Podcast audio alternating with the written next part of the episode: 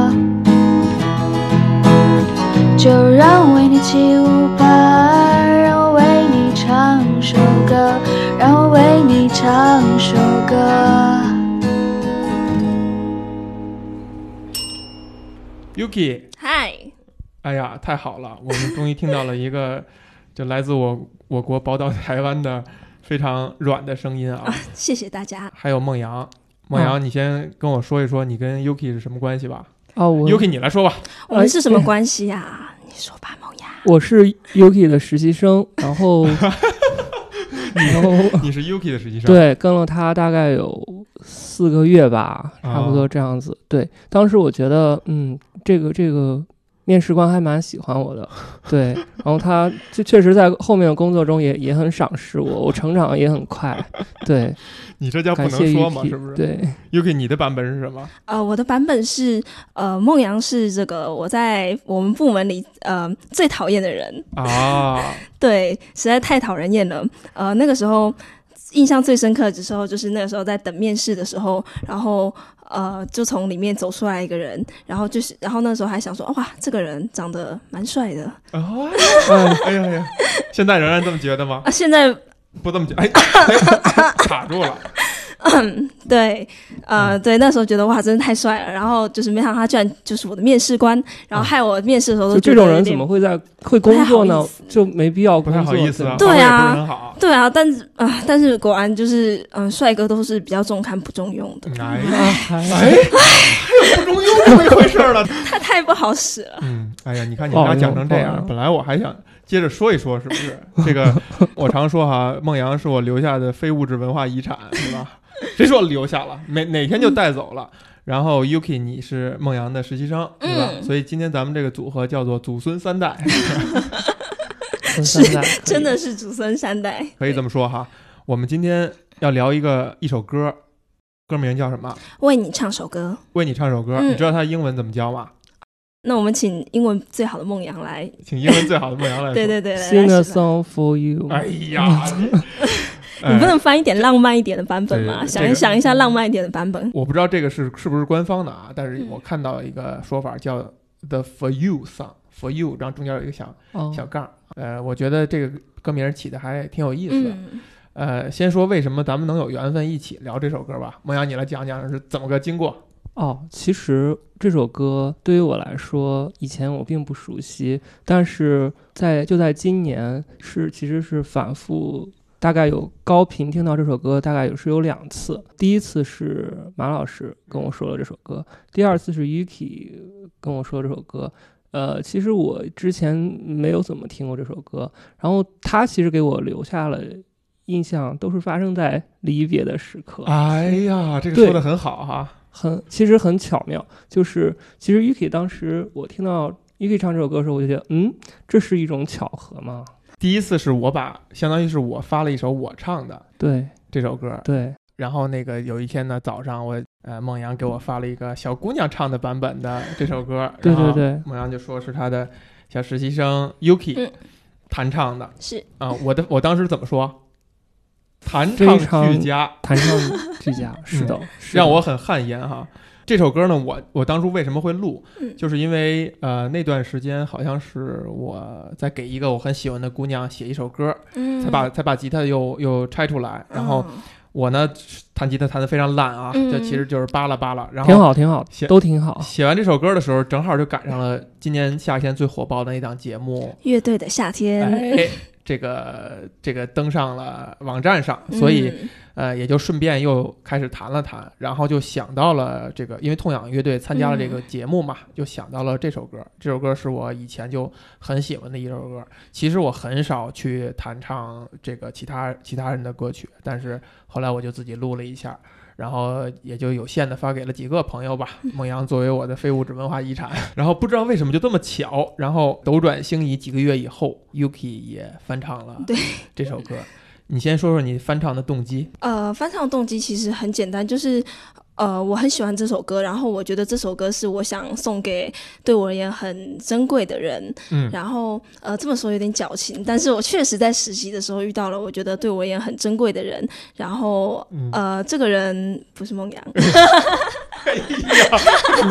我可能是对应那个就是危险的旅途，是危险那两个字。旅途，对你可能是危危危险的，你可能是危险的旅途，就一段危险的旅途结束没有啦。嗯就是呃，这首歌是我确实想要送给呃对我也很珍贵的人，然后虽然其实这个很珍贵的人之后还会跟我继续的粘在一起，而且可能还要粘在一起很久一段时间。哦对，这其实后面有个有趣的故事。哎，嗯你要现在讲吗？可以啊，可以啊，可以啊。就是我在实习的时候认识了，就是呃非常要好的好朋友，呃，他叫做奶油陈奶油同学。呃，没有意外的话，他应该也会听这一期的，好听这一期的节目。Hello，陈奶油同学，我在说你哦。对，呃，对他就是我到这边。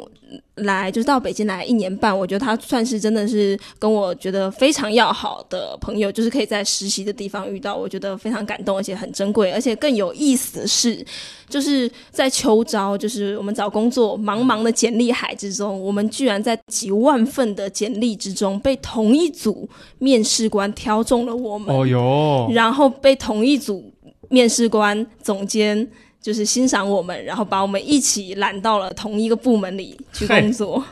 他这还是很有缘分的，是吧？对，就是觉得太不可思议了。嗯啊，对我们两个都是台湾人，啊，然后那为什么来祖国大陆上学呢？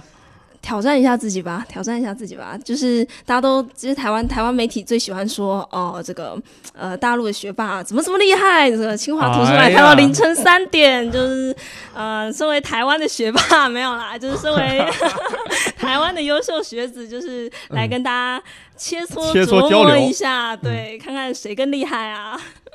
对，就是其实其实就是这样的，所以就是能够在这里遇到他，我觉得非常开心而且感动。然后，呃，当 当然也要谢谢我的就是主管啦，就是我很喜欢的，呃，最讨厌的人。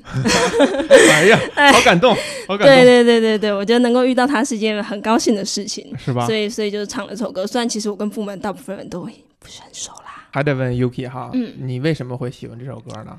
呃，再来另外一个部分就是，我觉得它背后的故事，我是我觉得很喜欢的，然后会让我觉得呃引发我蛮多的思考。呃，这首歌的故事就是呃有很多版本在网络上，呃最流传最广的一个版本就是说，里面最抓耳就是那一段 Safina Safina 嘛，对吧？就是说。就是说，Safina，我只有我才懂得你珍贵。那其实第一，作为一个女孩子，第一次听到这首歌的时候还，呃，蛮蛮让我心动的。就是我觉得说，呃，能够被像痛仰这么一个才华洋溢的乐队的男生跟我跟我说，只有我才懂得你珍贵，是我觉得让我觉得非常心动的一件事情。你是必须要带入这个痛痒吗？就是要必须是这个人来去唱这首歌吗？呃，也不是，但是我觉得我欣赏的人能够对我这么讲的话，我会觉得很开心、很感动。那有没有因因此把名字改成 Safrina？啊，并没有，并没有，因为我也没有很想当萨菲娜。其实，这就是后面的故事，我觉得是有趣的。那这后面的故事也可以跟大家分享一下，就是呃，网络上如果你在呃 QQ 音乐或者是网易云音乐就是看评论的话，最常见的一个版本是说，呃，在就是萨菲娜是陪了陪着高虎。就是最穷困潦倒的时候陪了他八年的女朋友，但是在就是痛牙好不容易终于走上主流的呃音乐圈，开始得到大家认可的时候，Safina 却离开了，然后高虎怎么找都找不到他了，对，所以写下来这首歌，然后希望能够找到当年的 Safina。是很浪漫，没有错啦，但事实完全不是这样子。哎，事实完全不是这样子。事实是什么样的呢？事实是，呃呃，顺带一起啊，这个事实不是我瞎掰的啊，哦 这个事实是就是在痛仰他们自己的自传里有写过的，就是自事实传里写过。对，叫我呃，我们还会在一起漫步，还蛮有蛮有趣的一本书。如果喜欢痛仰乐队的朋友们的话，可以去看一下。嗯，呃，其实现实真的是特别残酷的，而且也不太浪漫。事实是怎么样子呢？事实是，呃，萨菲娜确实是陪着高虎八年的女朋友没有错，但是，呃。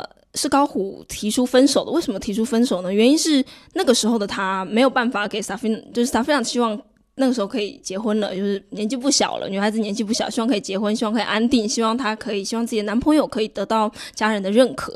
可是没有办法，尤其是呃，萨菲娜的妈妈看到高虎身上的刺青的时候，是觉得说，就觉得说这是坏人，接受不了。接受不了。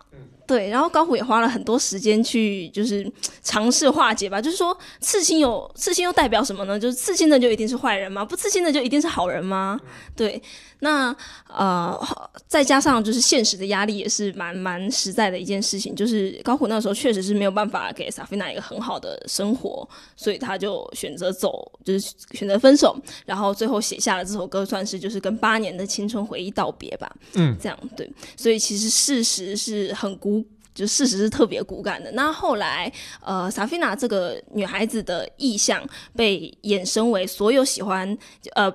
就是陪在那些摇滚乐手旁边的女孩子，如果你愿意跟一个摇滚乐手在一起的话，真的还蛮了不起的，我觉得。这个说说不太好听，也叫 groupie 嘛，骨肉皮哈。对，但其实我觉得这个不要用这种呃笼统的方式去嗯概括这样的关系。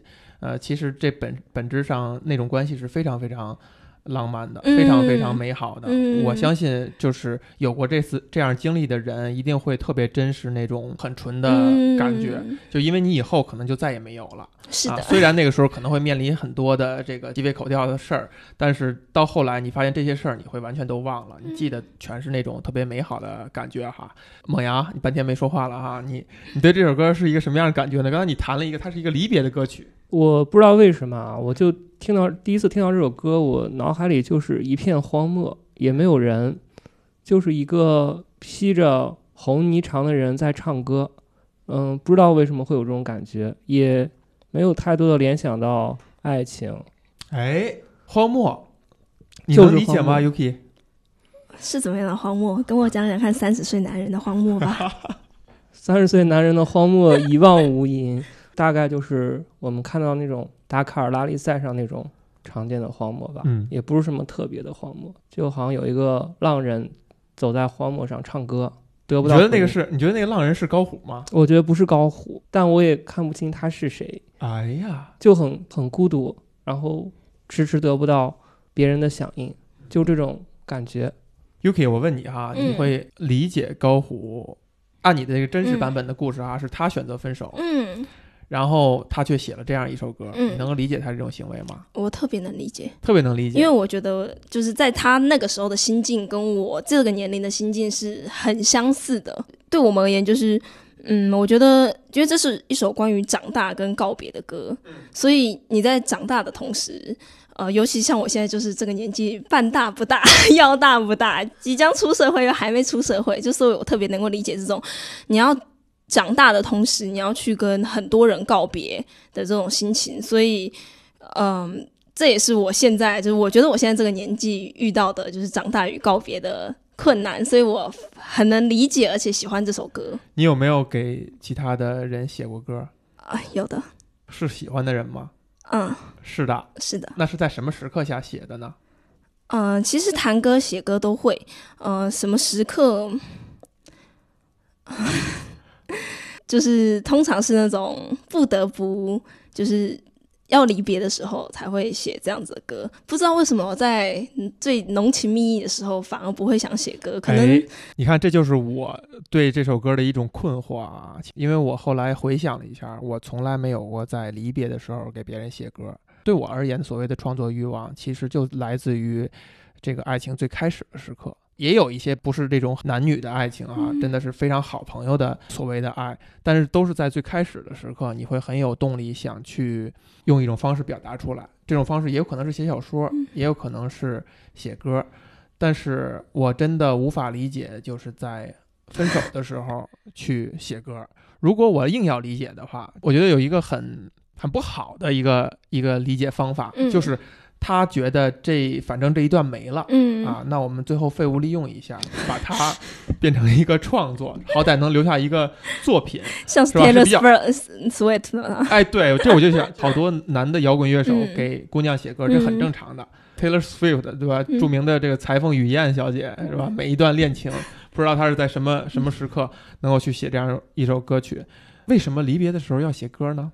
就如果这段感情已经没了，你已经不喜欢他了，你为什么还会有冲动去创作，或者把它画成一首歌？先说一下，就是你觉得马老师你说会帮喜欢的女孩子写歌啊，我觉得太羡慕了。我希望也有人为我写歌，对，但还没有人，还嗯，对，还没还没有收到过。会有的，会有的。我希望也有人可以为我写歌。嗯，我觉得这对我而言，就是离别的时候送上一首歌，我希望他不要忘记我，因为其实在，嗯，在还在相处的过程中，呃，这个感情不是说一定是爱情，就是也许是。朋友之间，或者是其他的感情，就是在这个过程之中，你想听什么，我都可以弹给你听；你想听我唱什么，我都可以唱给你听。呃，我们一起留下的事情，我们一起做过的事情有很多。其实唱歌或音乐并不是最重要的事情，但是我最希望的一件事，就是在我们在我走了之后，我希望你不要忘记我。嗯，我觉得歌是最能展现让让你不会忘记我的方法。嗯，你觉得呢，梦阳？我觉得还有很多其他的方式可以代替歌，比如呢？你怎样面对你的这个开始与离别？因为我觉得我刚才听你们两个人说，可能要么是开始的时候写歌，要么是离别的时候写歌。我应该是从来没有过在离别的时候。我觉得可能一个是主动，一个是被动的关系吧。你就说分手那一刻是吧？嗯，啊，那 Yuki 就是看来是也不一定是，也不一定是被动吧，可能就是说，嗯，这是因人而异的事情。比如说分手的时候，有些人不管主动被动，就是会有眷恋不舍的感觉；有些人就是，嗯，很果决的。我觉得这跟人的当时的心境是挂钩的。嗯，所以说，我觉得这就是不管是开始的时候写歌，还是结束的时候写歌，这都不矛盾，都能说得通。你都两个人都好了，对吧？嗯两人好的这个过程当中，你哪有时间去扒拉扒拉吉他呀，干点别的事儿，对吧？就肯定嗯是只要是有时间，是两个人相处在一起。然后如果分手了呢，可能反而是有点时间可以去谈一谈。但所以我就想不明白，为什么我会在最开始的时候，就那个时候的创作欲望是是很强的，尤其是这层窗户纸还没有捅破，就是还不是你正式的 officially 的女朋友的时候，嗯。可能会这样去做，是不是也很功利？就是你想通过这种手段去踢这个临门一脚，基本上呢，我觉得这件事情只有对女孩子有效，嗯，就是就是女孩对男孩其实就没没效了。我觉得完全没有效。对，我觉得完全没有笑，好像不太会。我听过，就是我看过很多女孩子会因为男生的才华、音乐方面的才华或其他方面的才华而喜欢他，但是我就是我觉得男生好像不太会因为女孩子的才华而喜欢上他反。而觉得女孩子太有才了，自己罩不住，嗯，对，会，对，会害怕。就是他们不会把你当女孩子看，嗯嗯，他们不会把你当女孩子看，更哎像是你在这个是一个 insight。这更像是你在那个领域的呃伙伴，或者是那个领域棋逢敌手的对手，对他们不会把你当女孩子看的，这是我很深的一个体悟。Yuki，你为什么嗯要学吉他、弹琴啊之类的呢？因为我喜欢音乐啊，就是因为我喜欢音乐，然后再来一方面是，当然小时候很崇拜在台上表演的人，但是呃。很多人会觉得说，哦，我在台下看，然后为他尖叫，这样就好了。但是我不想要这样子，我想要成为也在舞台上闪闪发光的人。我不想要只崇拜别人。你比如你喜欢看球，嗯，那你就一定要自己去踢。没错。如果你喜欢玩游戏，你就一定要去自己去做游戏。对。我们说回到这首歌，咱们都不是很专业的人，嗯啊，为你唱首歌，这首歌呢是非常简单的四个和弦。是的。嗯，我印象里边好像他们演奏的时候。就作为一个摇滚乐手哈，演奏的时候也用了变调夹，他没有直接换和弦而把这个变成他喜欢唱的调，而是用了就加在二品上的变调变调夹，很简单的四个和弦，几乎是一开始学吉他就会学到的。是的，四个和弦。是的，这个无独有偶，很多伟大的歌曲其实都是这样的。比如说，其实我很喜欢的 Coldplay 的 Viva La Vida，其实也是四个和弦。而且四和弦永远不变的，一直那样那个顺序弹下去，它还不变个调之类的，从来没有。为什么？从一个算是弹琴的人的角度哈，你觉得为什么这种歌曲会很好听？嗯，我觉得音乐就是对我而言，音乐是化繁为简的艺术。就是啊，当然那是因为可能我不懂古典乐，我这边要特别强调一下。我以前大学乐队的这个，我们大学是一个金属乐队，然后我们那个吉他手是一个技术非常非常强的吉他手。我也是这么回答的，他他就说，他说那就是因为你技术没有到位，可能是，所以你弹不了那些特别厉害的歌曲。但是呢，还有一些小笑话，比如说大家会开玩笑，这个呃爵士乐手跟摇滚乐手说，摇滚乐手在台上只弹三个和弦，台下有三千个观众；爵士乐手在台上弹三千个和弦，然后台下只有三个 三个观众。很真实，很真实，确实是这样。对，为什么？为什么？如此简单少的和弦，而且比如说咱们今天弹的这首歌，其实就是这样一个简单的一个动机，一个 riff 就一直重复下去了，它能构成一首歌，并且构成一首有变化的、非常吸引人的，而且很抓人耳朵的歌曲。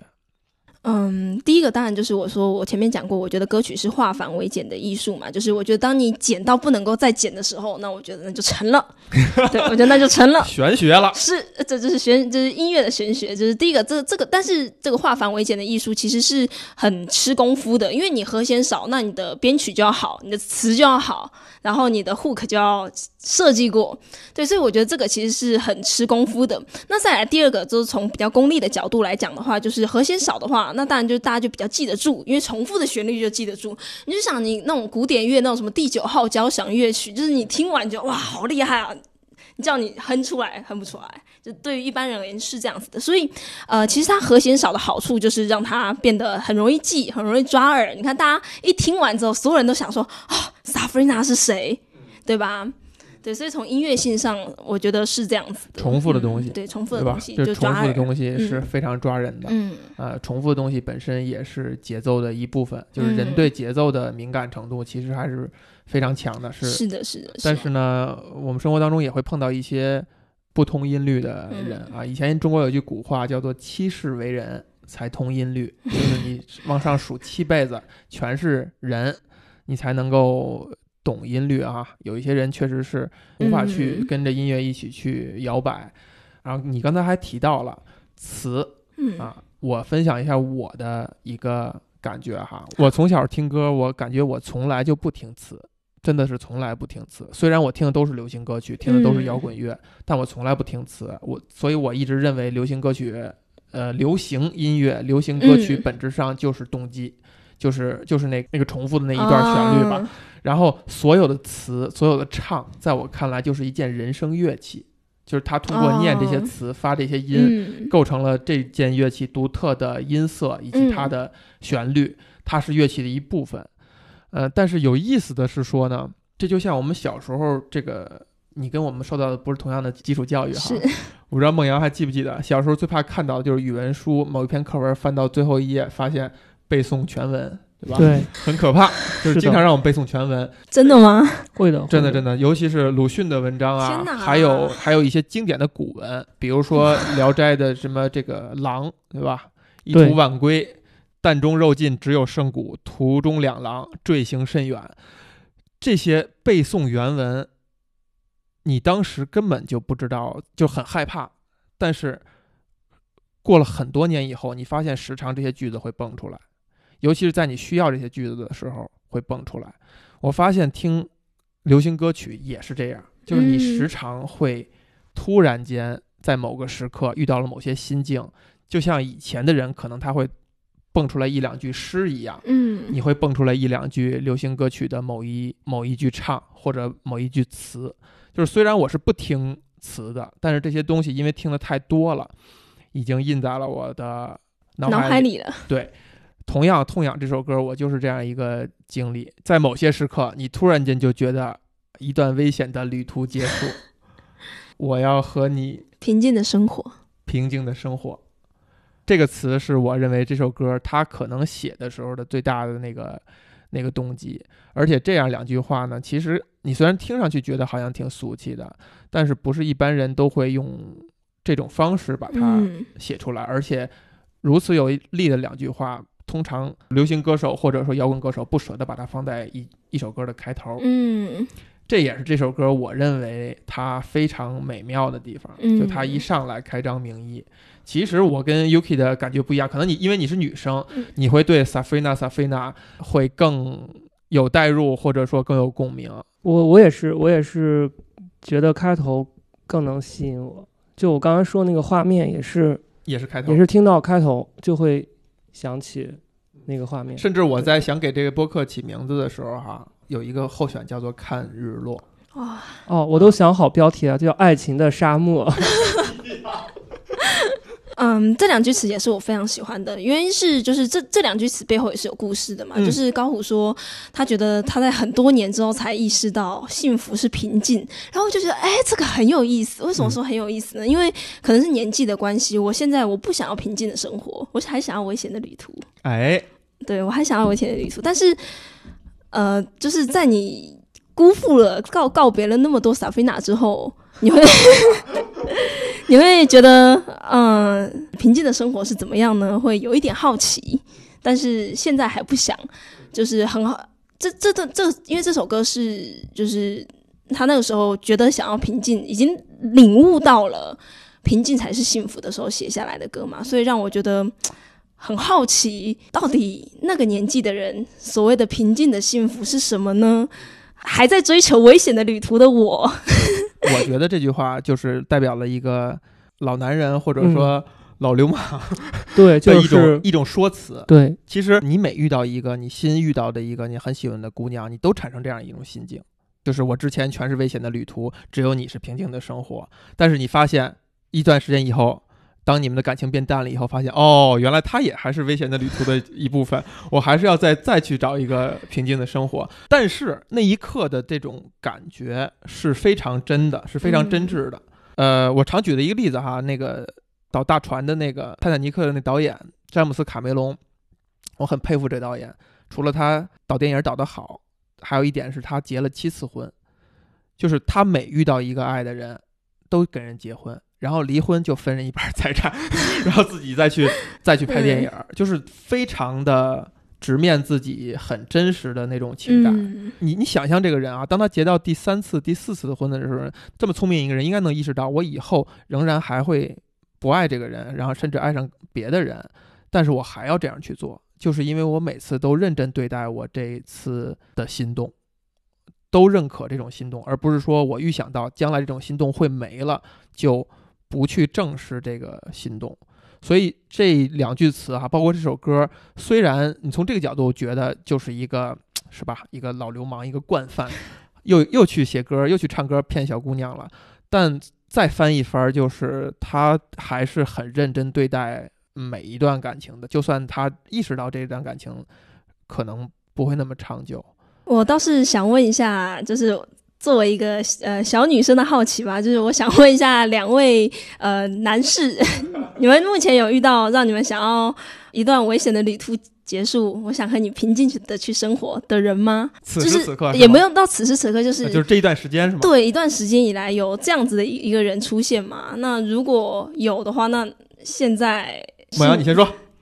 哦，我没有，从来没有过。回答完了，从来没有过，对从来都是危险的旅途。我从来没有过这种想法，就是自己的生活需要有一个人，然后因为这个人出现了，我的生活可能就改变了，不管是从危险到平静，或者是从平静到危险，我我觉得生活是不会改变的。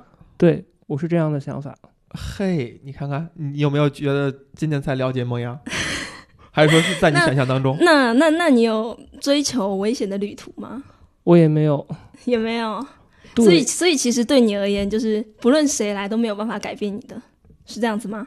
现目前来说可以是，哎，就怕就怕立旗子，你只要立了这个旗子，我们就期待之后有人去拔这个旗子，对吧？这个是很有挑战性的，啊，没没有人可以改变你。也不是那么绝对了。就是说，我是说从生活的大方面来说，嗯因为危险和平静就就是生活的两个极端了，嗯就是你整个人生活状态的两个极端了。这么大的改变，我觉得通过一个新人，或者是通过一个刚认识的人，怎么怎么样了，我觉得是很难。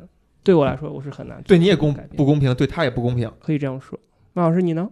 我啊，嗯我刚才等于已经回答这问题了，就是我觉得我每次，当然现在如果碰到一个你很有感觉、很喜欢的姑娘的话，我会很高兴，因为我觉得好像，比如说我已经不会那么心动了，但是发现自己还是会的，就还很高兴。但是同样，就像我刚才说的，就你会意识到那个都是短暂的，嗯，所以我问问那个 Yuki 哈，嗯呃，你想追求什么样的危险的旅途？嗯，应该说不是说追，一定说要追求危险的旅途，是我有点这个跟梦阳有一点点像，就是我不想为了任何人走入平静的生活，我只想为了我自己走入平静的生活，有点自私，有点自私，不自私，这挺好的有。点自私。可以定义一下危险的旅途和平静的生活，嗯就是你可以描述描述它。例如说，像是我其实就是呃，从十八岁以来一直在各个地方，就是自己一个人跑来跑去，就是我家里很放心吗？啊，他们管他们没办法管住我，脚是长在我身上，难不成他们要把我家绑在家里吗？不可能呢！对啊，我从还没成年的时候，我就会到处跑，就是对，在台台湾各地都结交了蛮多朋友的，就是。嗯，对我还蛮享受这种嗯流浪 流浪的感觉吧。对，所以就是我一直很随心所欲，就是很任性的生活着，就是自己想去哪里读书就去哪里读书，想去哪里工作就去哪里工作。包括那时候来北京也是，就是一个念头，然后我就一个眼神飘过，然后一个念头我就上网申请了北京的学校。嗯，嗯，然后我就没有跟任何人商量的就来了，是蛮任性的。哎，你为什么会享受这种这样的行为呢？嗯，因为我觉得我我自己的人生我不用对任何人负责，可是偏偏在很多的感情上，你都要对任何很多人负责。我觉得这蛮让我觉得很疲惫。我觉得在我人生上，我不用为谁负责。你的那个那些行为体现了一种呃心血来潮，嗯呃，但是呢，感觉从你的这个讲述呃方式上来讲，又像是在跟谁较劲。我偏不循规蹈矩，我偏要多跳几个城市，要想到哪儿就去哪儿，有这个意味吗？还好，还好，还好，因为我觉得年轻就是应该要这样子的是在跟谁较劲，还是说真的是自己随心所欲呢？啊！真的是自己随心所欲，想去多去体验生活，真的是想去多去体验。那比如说，你动那个念头来北京是一个什么样的念头？我就是看到了我们去年有学长姐考上了北大，然后我觉得看看了一大堆名校的榜单，什么哈佛啊、耶鲁啊，觉得啊，这个我好像申请不上，但是北大我好像可以试一下。来群嘲来了是吧？呃对，就是就是觉得说好像可以试一下，反正至少都还是中文嘛，对不对？就是，嗯然后就就就上网申请了一下，嗯，其实真的就是一个念头，包括之后我也不会留在北京了，我要去别的地方工作，其实也真的就是一个念头就决定去了。我觉得，我觉得就是现代社会远途迁徙、换城市定居，对我来说就足够危险了。这件事本身你明明就是最常你明明就是这样是吗 城市定居的就，正是因为那是怎么说呢？那是因为学业或者怎么样被迫的。但其实主观上来说，我是希望待在一个地方。我是觉得换地方对我来说就就已经很危险。啊，你还别说，还真是，我感觉孟阳也是一个相对被动一点的人，就他这几次变化什么的，可能是因为其他原因，是不是自己因为产生了某些想法而怎样。对，啊，像这样的 Yuki 你就接受不了，什么叫接受不了？就是长时间的完全是因为被动的被动的原因去做生活当中很重要的一些决定。呃，对我会你你完全不能接受，比如有人，比如说男朋友说，咱们一起去杭州，也可能你很想去，但是你完全不能接受，我是听从你的。哦，如果我很想去的话，那就可以去啊。但如果我不想去的话，我就不会去的。就是我觉得我是不会为了谁而留下来的。如果呃我会去哪里，一定是因为我想去。就是所以我觉得，唉，特别自私。你想为他留下来，如果你足够爱这个人，也自己是主观上是想去做这件事情，然后，但是你会不会因为说，哎，我我要遵从我自己，我不能我不能因为跟硬要较劲，对我就要你会不会较劲呢？嗯，我觉得可能是因为爱情对我而言不是人生中这么重要的事情，心理暗示，所以我觉得是不是心理暗示？你是不是受过什么伤？没有没有。那那我这样问你好了，梦阳，你有你会想要为谁留在某一座城市吗？你或者你曾经这样做过，有这样的念头过吗？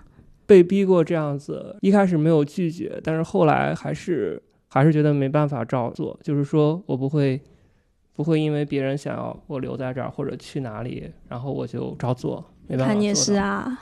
但是我不会给自己心理暗示，我不会说，嗯，我不能这样做，我要听从我自己的。对我就是我就是有一种可能是担心吧，就是说，我觉得有时候没必要给自己特别特别强的啊。Yuki，你说爱情不是你生活当中很重要的一部分，嗯，那什么是你生活当中最重要的一部分呢？爱情能排第第几？就是它是调味料，就它是调味料，但是你不会只吃盐巴。有什么最重要的呢？事业吧，事业吧。当当当然，肯定因为我我太我太小了，才会讲这种不成熟的话。对，我觉得这这话可能，嗯，就是我我我更努力想要成为我自己想要成为的人。痛仰是你非常喜欢的乐队。嗯，是算是我来大陆，就是来大陆之后第一个喜欢上的乐乐队。那当然，其实在这之前我就听蛮多大陆的乐队啦。你会对比大陆乐队跟台湾乐队的？特点吗？还好还好，因为我觉得大陆或台湾的乐队没有说什么一定大陆的乐队就怎么怎么样，台湾乐队就怎么怎么样。特点只有乐队跟乐队之间有特点，两岸之间的乐队我觉得没有那么明显的特点。呃，也还是多样性，在两边都还是挺多样。是的，是的，是的，是的。那为什么痛痒会击中你呢？这是一支好像离你生活还是非常遥远的。呃，其实我这个问题是两个问题，一个问题就是为什么离你生活很遥远的一个摇滚乐队。就他们的经历，我觉得可能跟你在时空上至少是有差别的。嗯再有一点呢，就是有一些歌曲哈，你看咱们应该是差十多岁吧。嗯。有些歌曲是在相差十多岁的人的眼里边都能够非常的有感触。你觉得是为什么？嗯，我觉得痛仰的歌给我一种呃，尤其在他们后期转型之后，给我一种历经沧桑，然后有了就是从一个。那么冲动的小伙子去追求危险的旅途，然后这么的躁，然后这么的叛逆，这么反叛，哪里有压迫哪里就有，哎，用和嗓唱哈，对，喊着唱，对的乐队，然后到他们后期开始唱《愿爱无忧》，然后不要停止我的音乐，这样子，就是我觉得他们这个过程之中，真的就是人一个长大的过程，但是我还没有，就是你觉得他们是真诚的吗？我觉得他们是真诚的，我觉得就是他真的已经改成喜欢这样的音乐了，也不是说喜欢，就是就是这是他们的生活经历。这种音乐是更受众会更广一点。不不不不不，我觉得这确实就是生活经历，成长了，然后人成长了，带来心境上的变化，进而影响到他们的音乐风格。嗯，因为像《愿爱无忧》，我也很喜欢《愿爱愿爱无忧》，《愿爱无忧》就是高虎写给他女儿的歌。嗯，就是我觉得很感动。对，所以我觉得确实是人成长的一个过程，就是在他们的音乐风格的变化以及几张专辑的呃转变过程中，我看到了一个男孩长大成男人，然后甚至成为一个父亲的过程，但是。呃，我自己我自己其实还蛮向往这种，就是我希望我以后也就是还有这种，就是过尽千帆归来仍是少年的这种心境。对，但是因为我还没有，你把我就觉得很有趣。成一个归来仍是少年。对对对对对对对。你刚才用了几个词哈，一个是说他们已经从男孩成长成男人了。你觉得这是一个统一的一个归途吗？就是所有的玩摇滚的人，就算他以前再愤怒。他以前在批判，嗯，呃，玩的东西再硬，他也会收回到一个软的那种境地。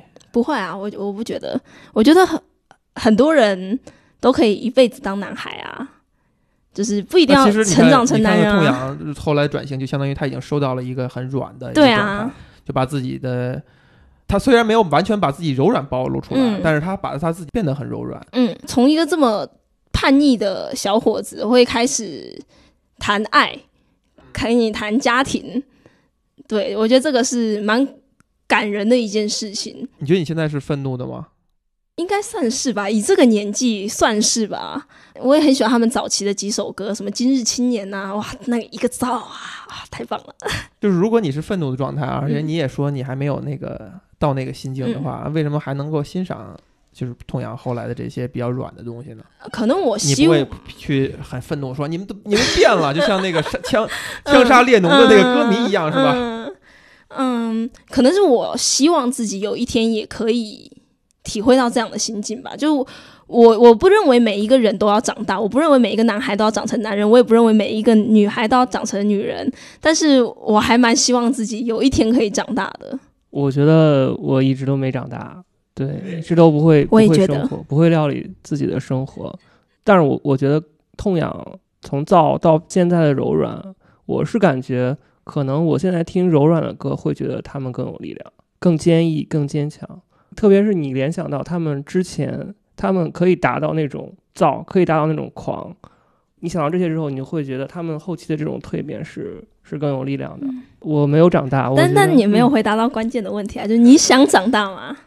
我不想长大，不想长大，我也不想想长大，就是呃，理想状态应该是要长大的，就是我对现实会希望你长大，但是如果可以的话，我希望我不要长大，就我希望我可以一辈子的在学生的状态，然后玩做我喜欢的事情，打辩论啊，玩音乐啊，然后对，就是我我真的希望我可以不要长大，我也 希望我可以不要变老，一辈子当少女。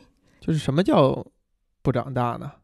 或者说那个小的时候状态到底什么东西是很吸引人的？小的时候是危险的旅途吗？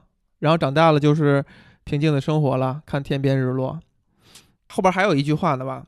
去看看天边去看日落看天边日落，这是完整的这这句哈。对对对，这个它打动人的地方就是，我觉得它不是一个分界线。在我看来，这个看天边日落也可以是危险的旅途，甚至对某些人来讲，看日落就是一个很危险的旅途。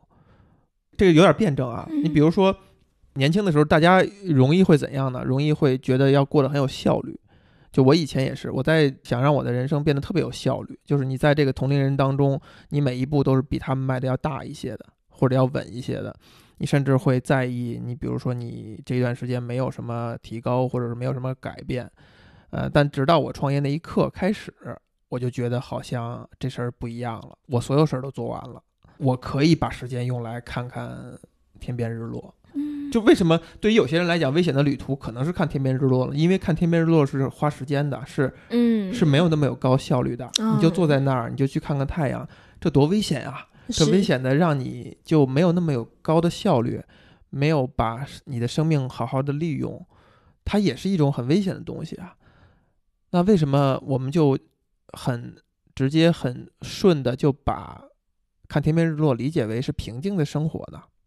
是不是因为浪费就容易让人感到安逸？就是人在浪费时间的状态会变得比较安逸平稳，所以我们可能会下意识的觉得我们在浪费时间，我们过得很平静。嗯，讲一下刚刚梦阳讲的那浪费时间吧。有时候我真的会觉得，啊，浪费青春真的好爽啊！对我也喜欢浪费，浪不是费不是贬义词。对，浪费不是贬义词，觉得浪费人生、浪费青春真的太爽了。这么说又又更功利了哈。我觉得就是，如果你是自己认为自己是高素质的人的话，你在浪你的浪费时间就会浪费的很有效率。就是你在这段时间里边，你的浪费、你的空白嗯是会给你很多东西，嗯无论是思考也好，嗯还是收获也好。看天边日落，可能它也可能是一种危险，它也可能是一种瓶颈，它也可能给你很多东西。还是说，它讲的就是一个你什么也不要。你不是想看天边日落而去看天边日落，嗯你就是把自己交在这儿。我觉得什么都去，就是能够单纯的就是去看看天边日落，真的是一件呃很舒服的事情。就像是我有的时候，呃，我自己的习惯是我常常会在搭地铁的时候，或者是看书，然后看，就而且是刻那种特别困难的学术著作、论文，然后或者是听那种英英文的那种广播。对，那这个心态跟就是马老师你那有点像，就是觉得说啊，我不能浪费时间，就在地铁上，我怎么可以浪费时间？我应该是身为一个优秀的学生，我应该好好的在这时候读书、学习英文，不浪费每一分每一刻。但是有时候我也会就是刻意的叛逆吧，就是你就把耳机拔掉哦，什么都不做，就是在地铁上发呆，然后或者是在出租车上发呆。我觉得这是非常舒服的状态。真的可以放空下来，而且我觉得这个时候你才可以，有时候才可以看到一些不一样的世界，就你才可以看到身边的不一样的人，然后你可以去思考，在你旁边经过的人，他是不是有什么有趣的故事？又变得很功利了，是不是？就是这样，好像有点功利。我我们在说的是同，我是我刚刚你们说说，我在想啊，就是天天边日落是不是一种逃离？就是我是在想，就是看手机，你在地铁上看手机这个事情，我们现在的生活里面，因为因为。重压，然后忽视了忽视了很多周边的美景。我是突然想到一个故事，就是就是之前我在法国上学的时候，在公交车上有一个经常跟我遇到的一个印度女生，然后我每天其实我我在公交车上什么也不干，就是当然就是看手机嘛。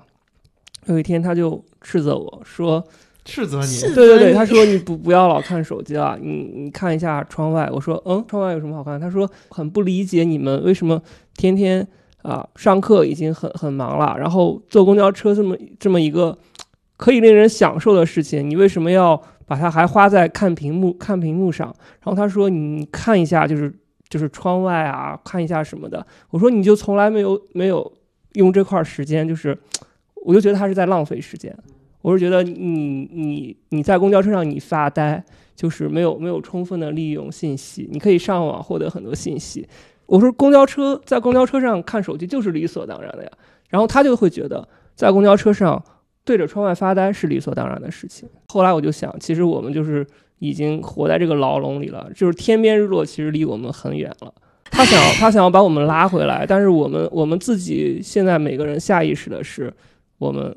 远离天边日落，但其实我们每个人可能都需要找一个出口吧。但是现在大多数人已经找不到自己生活的出口在哪里了，我们都把自己困住了。所以说，天边日落这个事情对于大多数人来说是不存在的，或者说在他们身边，往往他们就是忽略掉。所以说，我觉得这个天边日落让我想到了一个出口，一个逃离的一个过程，一次私奔，一次私奔。可能高虎可能幻想着是跟他，不管是对，不管是还在或者是已经两个人已经不可能的，就是远去的他的他的女友，去看天边日落，就是逃离生活的枷锁，就是一次私奔。去看天边日落私奔，好像也蛮不错的。